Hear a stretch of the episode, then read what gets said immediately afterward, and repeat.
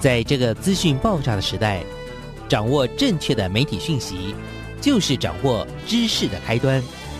不论是电视、报纸、杂志、广播，还是像网络一样的新兴媒体，都欢迎来做客。媒体来做客。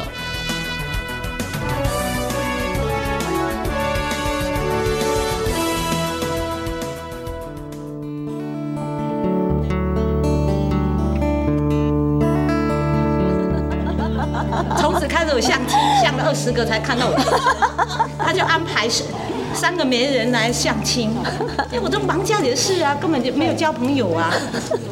要好谢谢你哎，这个家的撑起来一点是啊，是啊，是也不简单啊。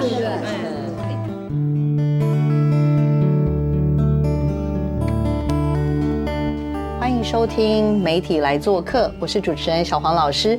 各位空中的听众朋友，大家早安，很开心啊！我又在空中跟所有的听众朋友相会哦。这个礼拜要带大家认识的是什么样的伙伴呢？哇，这个伙伴我真的是太佩服他了。我最近跟这位美丽的伙伴呢，我们有不断的这种各种交汇，真的很想要再邀请他来跟听众朋友呃认识，然后聊天，然后呢把他在做的事情分享给更多的好朋友。那我也真的很希望就是。呃，我们今天的这位受访者，也其实他就是 Peggy 老师。Peggy 老师呢，不管是在呃原来在三星乡做的事情，以及呢他最近也开始加入的这样子的一个所谓的光阴故事馆的计划，我真的觉得非常非常的感动。所以，呃，小王老师在感动之余呢，就会觉得我一定要找到这个。事主 就是当事人来到我们的节目哈，好，那我们就先邀请一下我们的 Peggy 老师跟听众朋友打个招呼，来有请。Hello，小黄老师，听众朋友大家好，我是幸福女神蔡佩莹，有没有觉得很夸张？哪有人这样自己介绍自己啦？我是幸福女神，对，我是搞笑女神，小黄老师。哎，其实 Peggy 老师，呃，之前应该已经来跟听友们认识了，所以其实也聊过就。就是在三星乡做的很酷的事情嘛，哈。对。然后这次我就是因为也是就是我们学校有在想说要做一点点跟社区。的一些连接的时候，我们就又在聊到说啊，好像有一个这种光阴故事馆或者生命故事书这样的计划，好有趣哦。所以当时其实就是跟佩奇老师聊一聊，然后我们在传院开了几次会，这样。但是我真的没有想到哇，我们的佩奇老师呢，前段时间执行了三次四次之后，那个成效真的是太令人感动了。我那天真的是在现场太激动了，到底在干嘛了？我不知道。好，那我们要不要请佩吉老师跟我们聊一聊？就是。应该说起心动念到那个做法上，要不要跟听众朋友先分享一下？哦，好，我现在就来细说从头。对，太棒了。其实这个是一个蛮难得的机缘啦，因为大概两年前吧，我在一门课里面设计学生去认识社区的长者，然后我就把那个课叫做轻盈共学。嗯，那借由去接触长者，然后我想总要找个借口嘛，哈，所以就去那个社区活动中心长者共餐的时候，然后。然后学生去陪长者，然后请教他们这个长者可以教教我什么东西啊？那同时呢，学生也教教长者，他们觉得可以让长者受用的。所以这个轻盈共学其实是一个幌子，这样，但是就是促进他们的交流。他们从长辈身上得到了蛮多。这个什么历史经验好了哈，因为那一门课叫传播与文化嘛。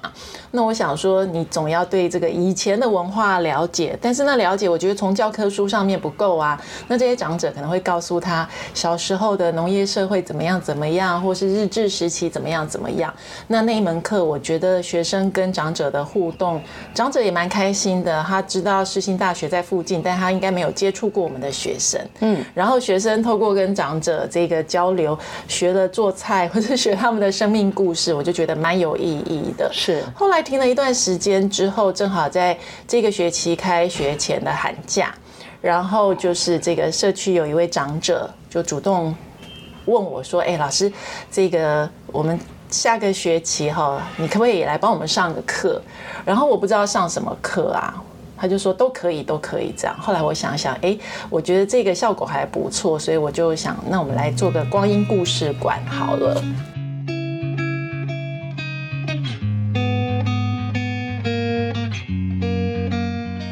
这活动是里长这边开的那个多元课程。那里长因为刚好这个礼，哎，每个礼拜的礼拜三，他发现说，哎，怎么都空出来，啊，所以他就因为我们在这边有每一个月的最后一个礼拜五，有在边这边上了一个读书会，那同所以他就跟我商量说，我们要不要统一就集中在一起，就是在礼拜三，是不是有我们要再规划一些课程？对，这本等于是说让我们从小时候哈。一到呃年轻的时候，到中年，到结婚，到小有小孩啊，到现在的过程，所以等于真的是一生精彩的故事都在这里面。对，光阴故事馆，其实一开始我想到的比较是。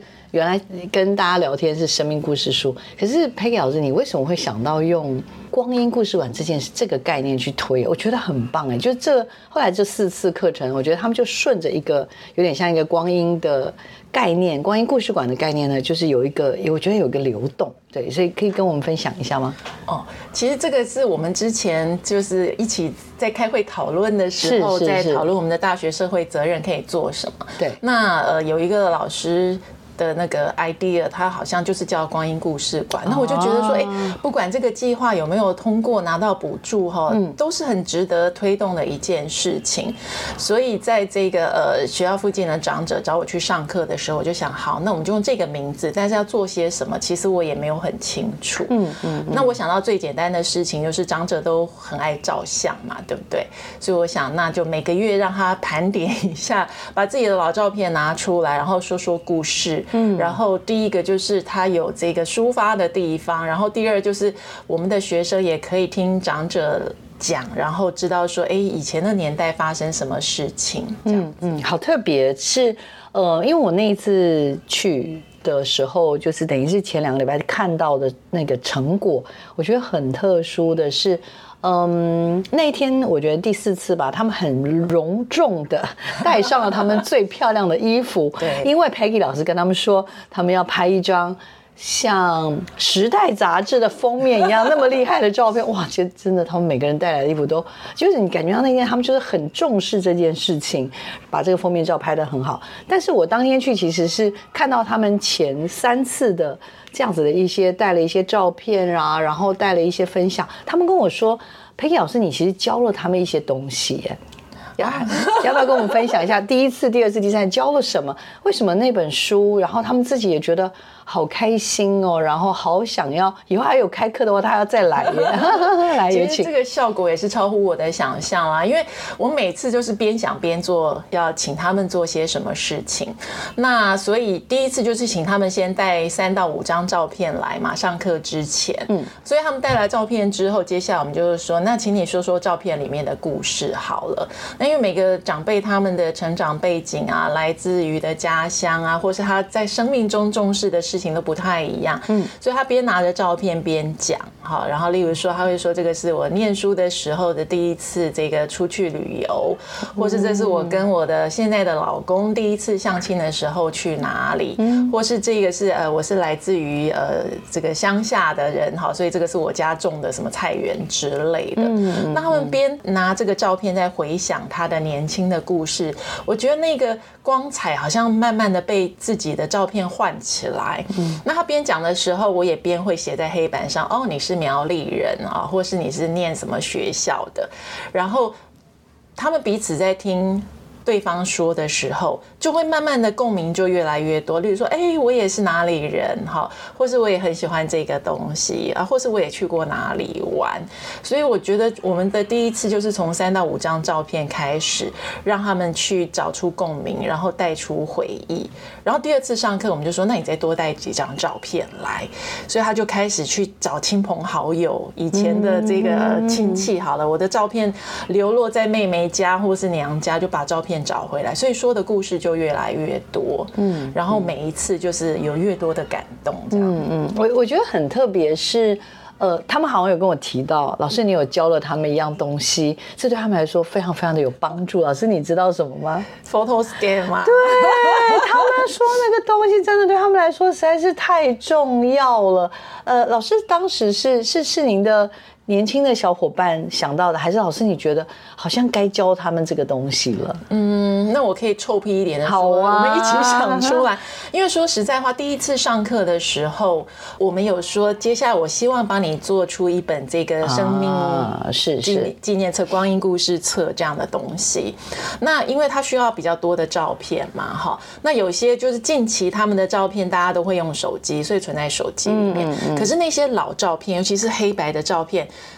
通常可能一家人就只有那一张啊那他交给我帮他扫描，我觉得这是对我的一个信任，但是压力好大对我压力很大。我觉得我好像拿了那个什么国宝啊、古董之类，所以我一直在提醒我的助理说，这个照片你一定要好好的收着，然后扫描完了之后赶快还给长者，万一弄丢了，我们真的赔不起。哦，那所以像那样子的老照片呢，我们就想，嗯，那有没有别的方法？既然长者都会这个划手机分享他最近出去玩的照片，那这些照片有没有办法变成电子档？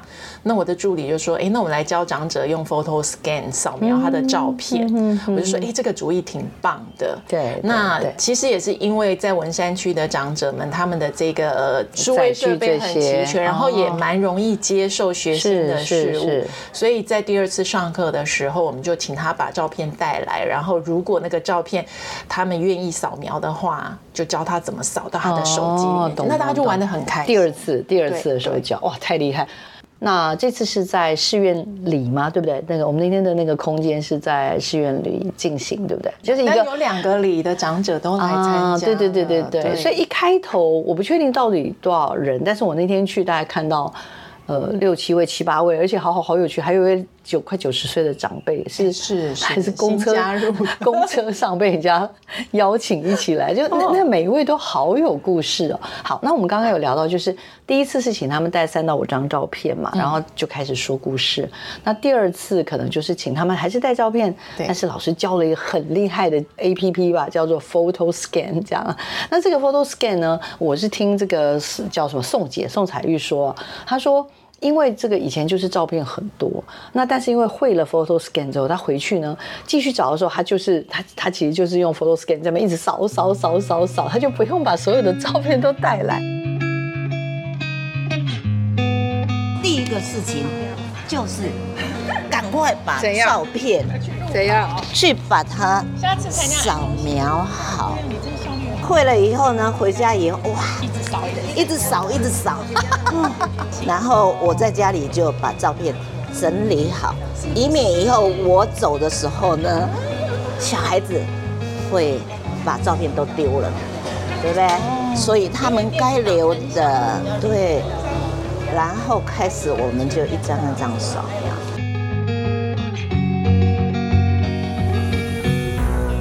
他就觉得很开心，他就说哇，我真的学到这东西。然后我很好奇的是，他们都会讲到是开心、难过，还是有各式各样的这种、这种这样的情绪的一种流动。我真的非常好奇。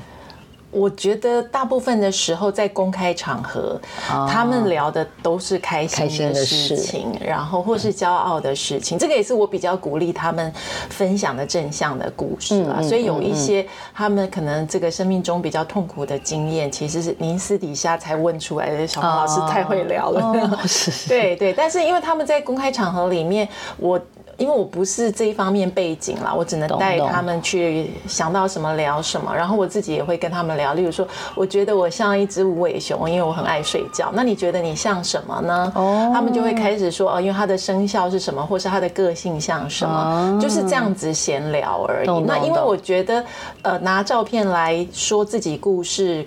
过程里面，呃，没有文字记录，可是我们最后要做的那个呃光阴故事册是是需要有一些文字来描述。那我就会试着去跟这一些长者们、哥哥姐姐们，就说，嗯，其实这个照片你如果贴上去，像像以前的相簿，我们并不知道这个相片对你来说意义是如何。对对对。例如说你是生平第一次出国哈，或是有些长者说这个是我第一次遇到星云大师什么什么之类，所以我们就试着让他们在第二次到第三次上课的这个呃过程当中，把它诉诸文字，嗯也就是说，你说这一张照片是什么？嗯，啊，它对你来说有什么样的意义？嗯嗯，那所以他们就试着去写一些简单的文字，这样我们才能在最后一次的时候，把他的照片再加上文字做成一本他的这个光阴故事册。就刚好，这张照片其实已经封在箱子里了，是因为星云大师过世，然后就去翻。哦，就说哎，我记得我们有有就把它翻出来。为什么我会拿他的照片出来？因为这是我很要好、很要好的一个朋友，可是他已经在天堂吗？对哦，所以把他的照片找出来。我觉得让大家很辛苦的帮我们弄这个，因为这个。我自己是真不会，所以还是要谢谢你们这些年轻的朋友。看到这个照片，我收到这个照片，我觉得是我人生的一连串的一个回忆，而且都跟家人很完整。那里面也看到我的小儿子，因为他已经不在了哈，所以也是带着妈妈第一次，就是因为公司很赚钱。所以只要在公司五年，我们的旅游都不用钱，所以又带着妈妈去了。那妈妈也不在了，所以这个也是很可贵的照片。那这一张是我的父亲，我的父亲照片很少，就是很珍贵的最后一张照片。那爸爸对我们的影响很大，他的教育还是他的行为哈，给我们的一个榜样。那因为这个都是跟家人嘛，哈，啊家人很亲密，所以这个是可以流传的。一拿到这个，我好欢喜哦！谢谢大家聆听，谢谢。好厉害！所以第二次让他们会了 photo scan，然后他开始 scan 照片。刚刚 Peggy 老师有说，他们后来呢，让他们在就是每一张照片啊，可能就会下一个小标题。对，但是不是那种我们平常所说的那种要写一个真的很了不起的传记？你懂我意思吗？我真的是因为以前我们一开始想到的都是比较是偏传记，可是我我那天看到大家的照片，我觉得很惊艳，就是这个光阴故事馆它的特色反而是他用了照片，但是这些标题都是。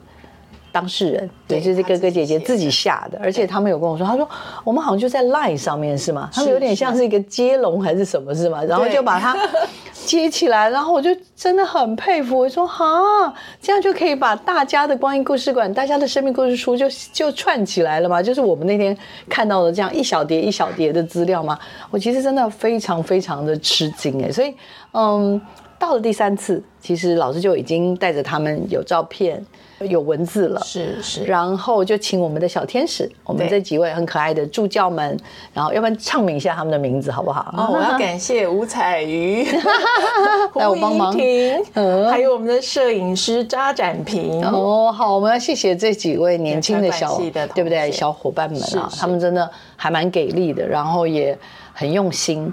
后来最后最后，老师您您在最后那一天，因为我是刚好去看他们拍照嘛，那我就真的非常忍不住想请他们介绍他们自己每一本书这样。那我的好奇是，老师你你知道这过程当中他们开心对吗？哎，他们很开心，但是其实也有一些压力哦。这个是我没想到的啦，因为第三次回去之后，我们就是说下一次我们要成果手册哈，所以你要把你所有的这个，例如说。二十到三十张的照片，然后要分几个阶段，然后每一张照片我们帮你编完号之后，你要开始在那个一号照片后面写一些文字。我觉得这个是我们的这个小天使很棒的地方，因为我也不知道这个到底要怎么样操作会比较有效率，因为一个月才见一次面，对，那中间他们要交功课或是有一些疑问。所以后来那个赖群组也是我的这个助理想出来的，然后就说帮每个长者开一个这个相簿，然后大家就自己丢上相片上去。嗯嗯。哎，想不到这些长者也都会。然后更难得的是，教他们交功课，真的教的非常的认真，你知道？他说：“老师，呃，不好意思，我去金门这个路跑哈，那晚一天教有没有关系？啊，老师，这个如果写不出来的话，至少写一些有没有关系之类的？我都跟我的助理说，哎，他们比你们上课。”还认真，就把这个当做是一个很重要的作业在做，所以他一定会有一些进度，或是他有一些。困难的时候，他会先告诉我。嗯嗯，懂懂懂，好特别。所以在这一次回顾的过程，我也看到了这些哥哥姐姐们的认真之外之外，其实我我后来我忍不住问他们，就是因为。你知道他们每一张照片可能都要会那种信手拈来，都要说好多事情，然后也很多就会觉得哇，好佩服哦，就是啊，怎么就是眼前这个姐姐，她其实背后竟然你知道吗？就是真的每个人真的就是一个很美的光阴故事馆，然后那个时间的岁月在她身上留下了这么多的东西，然后最后忍不住问他们说，那你要怎么样给你自，就是看看到这一本那么那么丰富的内容之后，就是问他说，你想要怎么去？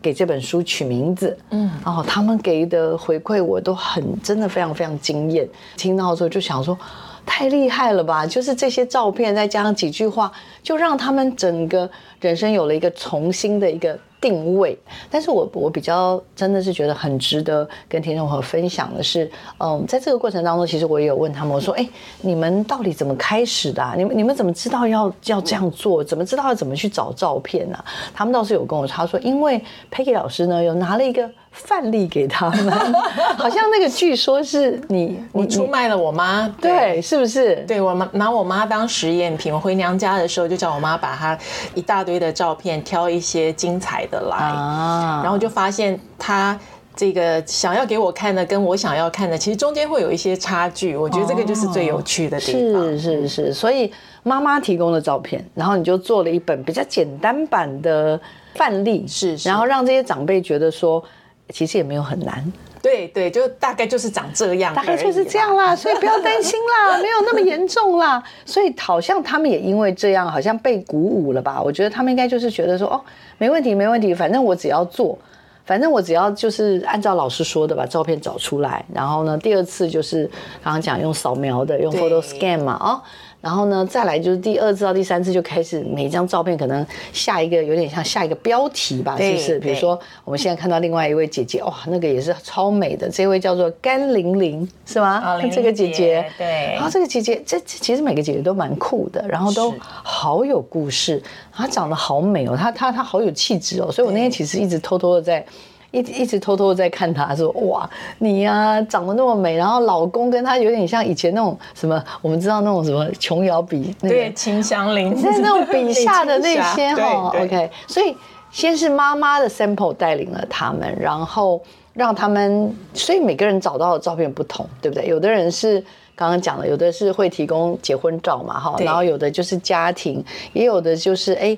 父母，然后或者是嗯，或者是对他自己来说是有意义的、有影响的重要的伙伴。那还有一些是兴趣，比如说像玲玲姐的话，她自己好像喜欢捏陶，对，然后她好像太极，对，然后基本上都会有兄弟姐妹啦，对不对？然后呢，还有就是好像蛮酷的是那个，她好像也有学太极，对对。然后呢，所以她的一些，就大家等于是说，平常看这个人。我觉得应该算是很平面，是是。那透过这些照片哦，就变很立体哦，是不是？就是很 就变得好立体的那种感觉。所以，我我还蛮好奇，老师刚刚我有说他们回馈了我一些很让人感动的话，因为我我就忍不住说，那这本书你想要怎么取名字？嗯，因为你经过这些梳理嘛，他就说觉得我应该要给自己这本书的名字叫做《我的精彩人生》。哦，对对对。啊，我就哇。你知道我有点被震撼到，能够拿到这本那个自己的写真集，真的是很高兴，可以从里面挖出我我们回忆到我们以前是怎么样过来。就我我觉得说，我这本应该把它下一个说我的时光流转。我是觉得真的很不错，他可以看到很多很想念的，还有那个该注意的一些那个人啊，什么要跟他们多多珍惜相处的机会。这小小的一堂课，能引发那么多那么多大家的回忆，找出很多自己，我觉得好像没有什么事情的那种故事，回想起来，真的是。点点滴滴。哎我的经历竟然那么的令我自己难忘。讲出来呢人家也是很惊讶。我真的很高兴。哎谢谢你们辛苦了。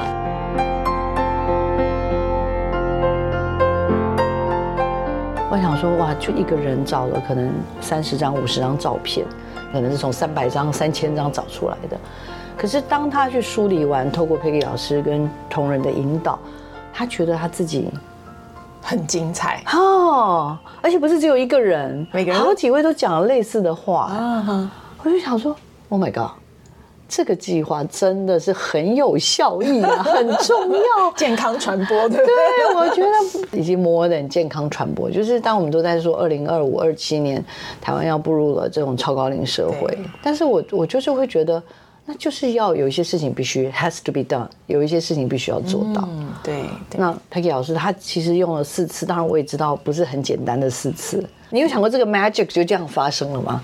我要先告诉听众朋友们，这个故事书的启蒙老师是小黄老师。对，我知道，我是那个始作俑者 因为我们一天到晚出这种乱乱七八糟就把那一本拿去影印之后，然后就觉得，哎，这个东西好像我可以做得来哈，然后，所以我就拿这个当我的这个呃 idea，然后我就说，我们两个原来是一个 互相推坑的好互相推坑，对对对，然后互相陷害，然后，所以我就想，哎，那就大概是这个东西。然后，如果是我妈妈，我会怎么帮她做呢？我就跟我妈要了几张照片，然后接下来长者让他们拿照片的时候，一开始也是挺困难的。那后来他可能越说故事越有兴趣了。然后，当然我们在他们边搜集的过程里面，也试着引导他们比较正向的去表述啦。例如说，好像回想起来平淡无奇，但是也许别人听起来都很棒。那旁边的同学们也会说：“哦，对呀，你这个很了不起啊，什么之类。”所以我觉得大家就是一个正向的循环，越来越光明面。这样，那当然过程里面人的生生命不会没有遗憾的事情，可是我就发现人生的淬炼真的是这些遗憾到后面都已经这个云淡风轻，或是变成养分了。因为我们就说这个以前的照片当然很值得留念，但是我想最后的这个呃光阴故事册的封面。是不是要再帮大家拍一张美照呢？因为长者很喜欢拍照，我觉得。那尤其是想象一下你自己是那个杂志的封面人物的 那个样子，我觉得他们应该是摩拳擦掌，好好的准备，好好的准备最后一次的照相，就像是拍毕业照一样的意思。所以我就先提前。这个呃提醒大家哈，说要做脸的啊，要减肥的，要要那个定做衣服的哈，我已经先告诉你，先准备好哦。哎，大家真的就很认真的准备，然后在过程里面，其实就是我让我很感动，就是有一位长者告诉我说啊，这张照片很重要，因为我之前去参加了一个九十几岁的这个过世的呃长辈的告别式，我。发现他们用的是他三十几岁的照片，所以没有人认得出来，说 这个是这个往生者的照片，所以他要留一张这个可以认得出来，就是的照片，但是要美的啦，这当然是前提。然后我心里就想说，对，这个其实就是我很想要让他们在每一年自己这个很光彩的时刻都可以拍一张照片，然后最后他。选择这个他自己是自己生命故事的封面人，嗯，我觉得这个意义很非凡，真的真的。而且，嗯，这边我可能也要回馈一下，因为好像刚刚讲说多半都讲是开心的事，但是难免还是会去触碰到一些些的感伤。是，像我印象好像是其中有一位姐姐。呃，好像是佩仪老师有跟我说，就是他可能其中有个孩子在十几岁的时候就离开了，所以我就很好奇，说像这样其实是一个蛮困难的议题。嗯，那那碰到像这样的议题，是他主动提吗？还是在一个比较没有人的场合里面聊到这件事情？我还蛮好奇的。其实那个也是他私底下我们聊天的时候才提起的。是那呃，我觉得，因为其实我们看每个长者会把他的这个故事呃照片策展好了，我们如果把它叫做策展的话，是你会发现哎很不一样。例如说，有些人他。独照很多，嗯，那有一些人他就是喜欢放这个全家福、家庭照、朋友照，他每一张照片都是大堆头的。对，你就可以发现说，在每个人的生命中，对他来说有价值的事情真的是不太一样。嗯嗯嗯。所以像那个他姐姐，对那个姐姐，因为她几乎全部都是呃朋友。家族一起出游的照片，所以其实第一次我才听到为什么他这么珍惜家人相聚的时光，因为他曾经失去了一个小孩。OK，所以他就是也有好多好多的感伤哈。那接下来我就是要问一下 Peggy 老师，哎，做了这么多厉害的事情啊，因因为我自己真的觉得，我那天在那个现场真的大受感动，是说真的就是整理这些照片，然后透过老师的引导啊，透过一些课程，竟然会创造出这么神奇的这样子的一种感受，然后每一个人都觉得自己好生命好丰盛，嗯的那种感觉。佩奇老师，你觉得这件事有办法就到这儿告一个段落吗？还是感觉上 没？应该大家都没想要放过你吧？连我小黄老师都不想放过你。来，有请。哎呀，我觉得我是遇到伯乐，小黄老师是我的伯乐啊。但是我觉得这个。说实在话，是一个实验性质，因为我更希望的是，嗯，去偏乡好了，甚至去原住民的部落去了解不同的故事。那对我们来说最容易的当然是就近开始嘛，好，所以这个呃学校附近的长者，然后沟通又比较容易的长者，嗯，我觉得这个是一个蛮好的突破点。那这一次的如果他是成功的话，我觉得这一个经验，其实接下来我们就更有信心的知道说。下一次啊，例如说，我打算暑假的时候带学生去偏乡部落里面，因为我上个礼拜去造访的这个宜兰县壮围乡有一个叫做布后社区，嗯嗯，那他们的长者其实就是嗯独居的更多，然后这个交通也不是很方便，所以我就想，哎，透过这些长者哈，他们把这个呃看沟的文化。渔村的文化哈，然后可能已经失传了。那这些长者看沟在您对看沟，对对对。哦，所以我就想说，哎，如果有机会的话，我暑假带着学生参加这个呃。农委会的青年回游农村，好了，让他们去认识更远的地方的长者，透过长者来告诉他们这些看过的文化，然后再带出他们的生命故事，应该会有更多值得期待、感人的故事。好棒哦，我好喜欢啊！因为 Peggy 老师，我我觉得他最让我佩服的地方就是，呃，其实有时候我们会觉得，嗯啊，先把自己事情做完吧，然后或者在学校里面可能就会有一些。学校作为一个师长的压力，但是我觉得佩奇老师很愿意带着年轻人，然后我还是必须说，这个是舒适圈，就是离开他们的舒适圈，然后因为其实很容易，要要舒服很容易，是啊是啊，要出去做这样的探索，甚至有时候可能，呃，我觉得有时候可能会被也也可能有挫败吧，是吧？那怎么该怎么处理？忍不住想多问这一句。挫败的时候怎么处理呀？哎，我觉得我。睡一觉起来就什么都忘了，哦，然后就重新开始了，太棒了，对，忘得很快，但是那个温暖的跟有成就感的事情，我会记得很久。这个其实也是我在光阴故事馆里面跟长者说的，嗯，大家现在讲起来都是高兴的事情，那那些悲伤的事情呢？我觉得大家好像都能蛮能释怀淡忘，嗯嗯嗯，这好不容易。那我我自己也觉得说，再带这次像这次带这样的课程，还有未来要带的话。假如，假如老师，您觉得有好多的伙伴，其实也都在想说，想陪家人或者想陪自己社区里面的伙伴做这个事，你觉得有没有什么需要特别去注意，或者是给他们一些提醒的地方？就是假如他们也想用个四次、六次来做这样的事情，有没有什么想要提醒他们的？哦，这个我真的有一些这个最近得到的经验要分享了。这个也是在社区工作者特别提醒我的。呃，例如说有一些长者，他们其实这个言行不一，例如。比如说，他可能这个很想要参加某些活动，可是又因为某些顾忌不来参加活动。是是。所以其实我觉得办活动的时候没有这么的简单。嗯嗯。例如说，这个社区工作者就告诉我说，政府有一些共餐的活动，就是要照顾独居老人或是弱势的老人，可是他们不见得没有饭吃就会来吃免费的饭。为什么？因为他会觉得丢脸。而且他是怕丢小孩的脸，所以他宁愿在家饿肚子，也不出来参加这种这个活动。这个就是我觉得哎，超乎我的想象。反然后我就想，对，其实我一直在提醒这个小朋友哈，就像小黄老师刚刚讲的这个舒适圈啊，或是同温层，我觉得这两个概念都非常的对年轻人很重要。嗯，因为。这个没有人会愿意轻易踏出舒适圈，所以对他们来说，连学校旁边社区的长者，对学生来说都是踏出舒适圈。因为他没有接触过。对对。那同温层其实也是一样哈。那像这个我刚刚讲到这个偏乡啦，然后或是部落社区里面，其实那些长者的生活经验背景讲的语言完全不一样，对，价值观也是完全不同。这个我觉得很难在课本里面学到。那我们刚刚说这个长长者共餐，或是我们认为他弱势，可是他不见得愿意出来。那如果我们用我要去帮你或是怜悯你的方式来这个办活动陪伴你，其实长者会很排斥。嗯嗯。那这个也是一再的这个办活动，我会提醒我自己跟提醒我的学生要避免的事情。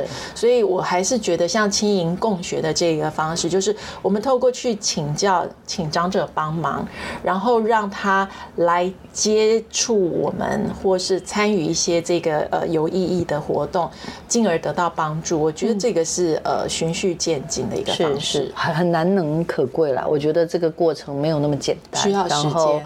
呃，而这次就是我我也很开心，因为 Peggy 老师他有过往那么多三星四季这种安农乐活这样子的一个过程，我觉得接下来愿意走入所谓的光阴故事馆这件事情，我自己是还蛮期待的。就是说，我我想啦，不会有所谓的绝对最好的方法，嗯，我们都在那个找到更好方法的一个路上。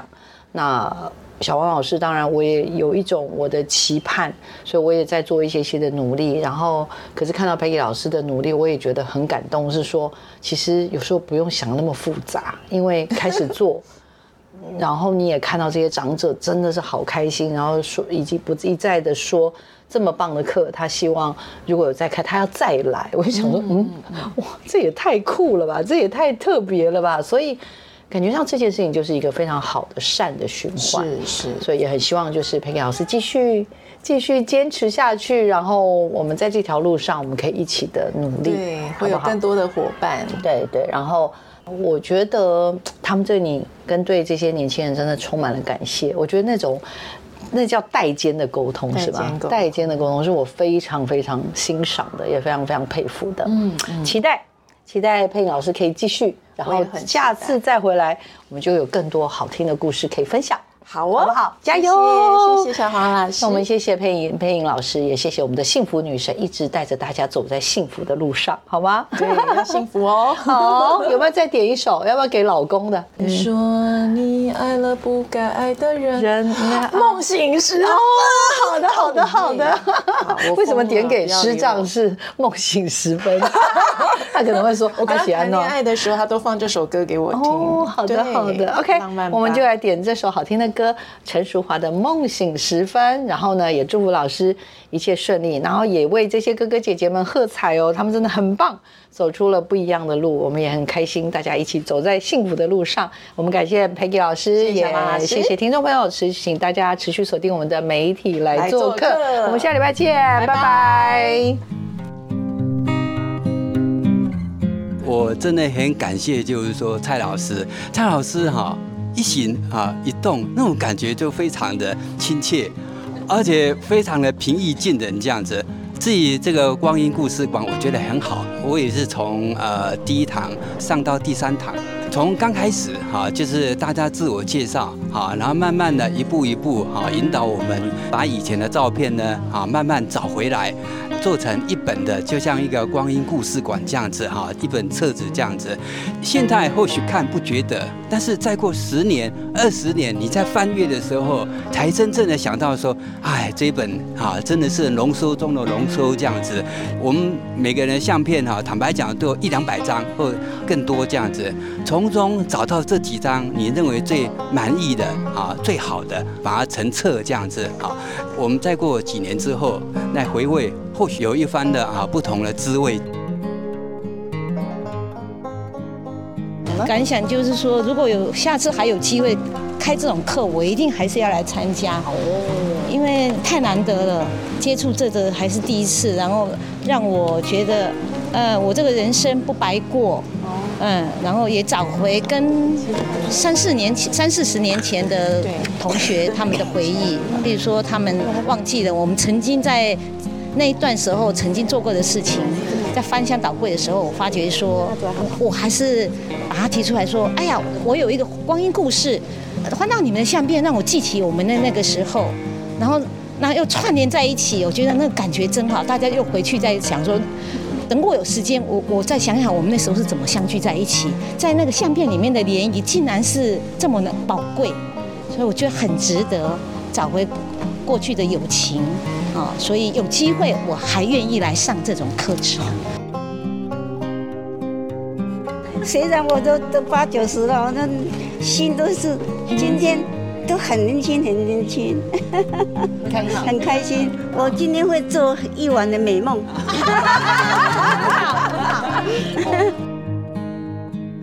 光阴故事馆。